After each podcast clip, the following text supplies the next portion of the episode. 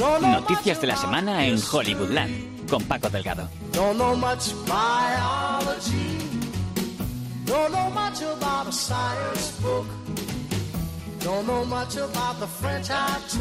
¿Qué tal? Se nos acaba ya enero y se nos acaba así, como lo oyen, con Sam Cooke y su Wonderful World. Un mundo maravilloso esta semana que nos da un respiro de casos de abusos sexuales y en el que nos centraremos en fichajes y en calendarios.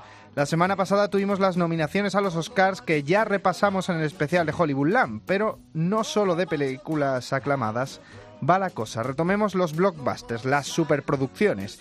Y una que trajo polémica que dio gusto fue la última entrega de la Guerra de las Galaxias, Los Últimos Jedi. Fans contra fans, directores contra actores, George Lucas contra todo el mundo. Y la oveja negra en todo esto, el hereje por excelencia, su director Ryan Johnson, que por fin responde a los palos que le han caído desde su estreno. También tenemos a Meryl Streep en titulares, aunque sorprendentemente no por un caso político, sino porque se suma a una serie de enjundia, eso, y que continúa el reguero de adaptaciones de Stephen King, como si no hubiéramos tenido suficientes en 2017. Siempre hay Stephen King de donde rascar y lo rascaremos aquí, mientras arranca Hollywoodland.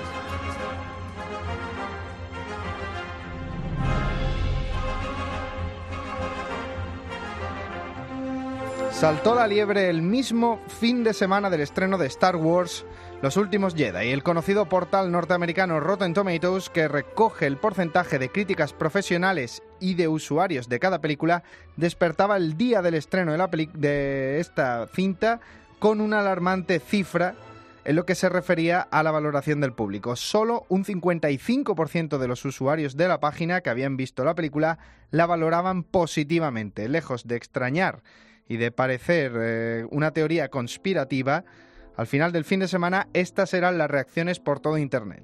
Esta es la primera película con la que yo me planteo no ir al cine a apoyar otra película de Star Wars. Tiene cosas imperdonables. Tiene esta película cosas que no puedo perdonar. Tiene cosas horripilantes que no se pueden arreglar. Me caga que digan que esta película es original cuando no lo es. this movie.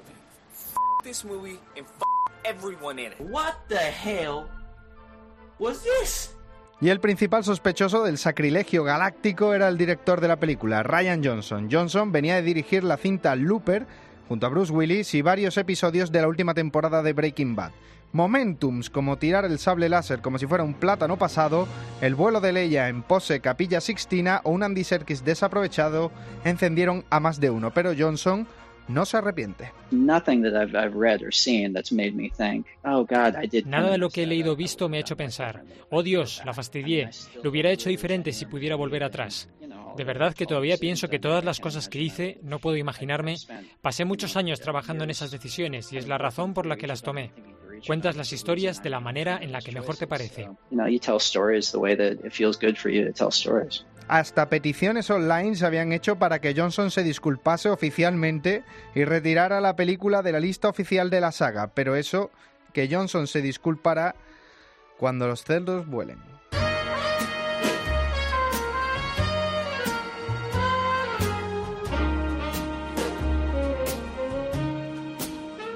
En otros capítulos de Hollywoodland hemos hablado del fracaso que supuso en taquilla la secuela de Blade Runner y lo mucho que afectó a su director Denis Villeneuve. Esto decía en noviembre en una entrevista. Todavía lo estoy digiriendo. Nunca había tenido ese recibimiento en críticas en mi vida. Son las mejores críticas que he recibido. Pero al mismo tiempo la taquilla en Estados Unidos fue una decepción. Y es verdad que esas películas son caras. Aunque haga mucho dinero, no es suficiente. Y la razón creo que es porque la gente no está suficientemente familiarizada con la historia o el hecho de que es larga. No sé, es un misterio.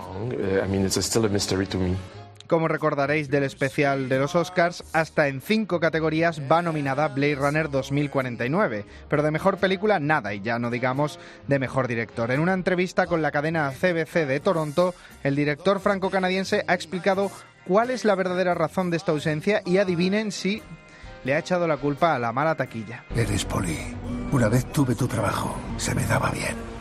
¿Qué quieres? Hacerte unas preguntas. Bueno, por recordar, recordemos que La forma del agua de Guillermo del Toro ha conseguido la mitad de la recaudación de la que había conseguido Blade Runner en el mismo tiempo en taquilla.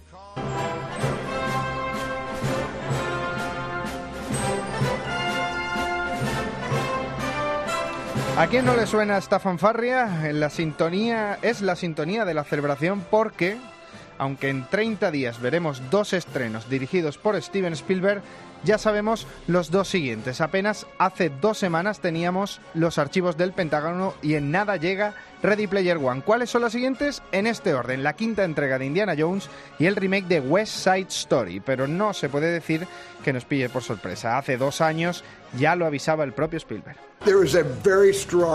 Hay una más que probable posibilidad de que ocurra antes de que a Harrison se le ocurra colgar el látigo y está listo para ponerse a ello. Es difícil contener a un buen hombre. Todavía no se sabe la fecha concreta de la nueva West Side Story, pero sí sabemos que Indiana Jones 5 llegará el 10 de julio de 2020 y será el punto final de Harrison Ford como Indy.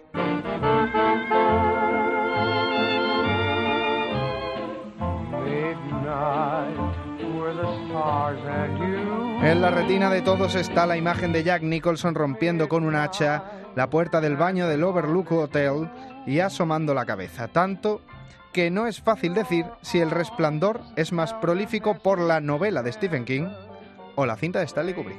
No temáis, soy vuestra mamaita, ita, ita. Tengo la voz gruesa. Es que estoy afónica.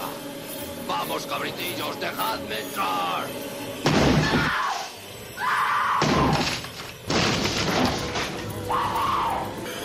Aquí está Jack. Si es mejor el libro o la película es debate de otro día, pero en un año en el que se han hecho hasta siete adaptaciones de sus libros, cómo no, la próxima será la versión en cines de Doctor Sueño, la segunda parte del libro original del Resplandor, y el encargado en dirigirla será Mike Flanagan, que ya hace poco hizo migas con King adaptando para Netflix el juego de Geralt. Por su parte, la historia seguirá al hijo de Jack Torrance, ya crecido, y con sus propios terrores, algunos como el alcoholismo.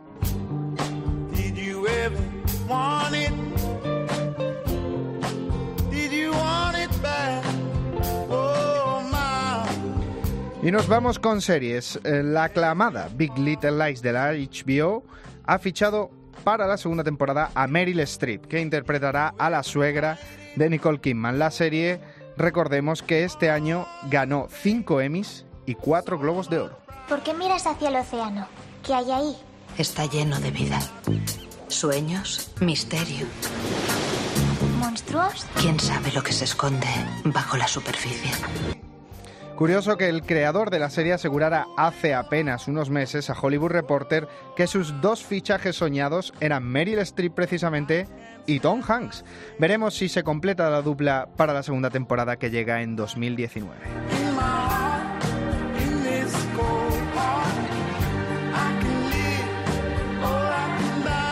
Y sobre la última temporada de Juego Tronos, ya parece que tenemos fecha. A Maisie Williams, la actriz que da vida a Arya Stark, se le ha escapado que planean estrenar el primer episodio, apunten, abril de 2019.